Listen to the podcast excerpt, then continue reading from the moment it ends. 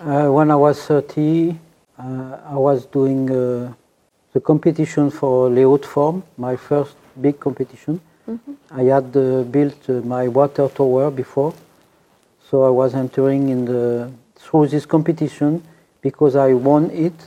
Uh, I enter in the obligation to build it, and then I enter in this uh, architectural uh, line obligation. But it was interesting. I, I uh, learned a lot.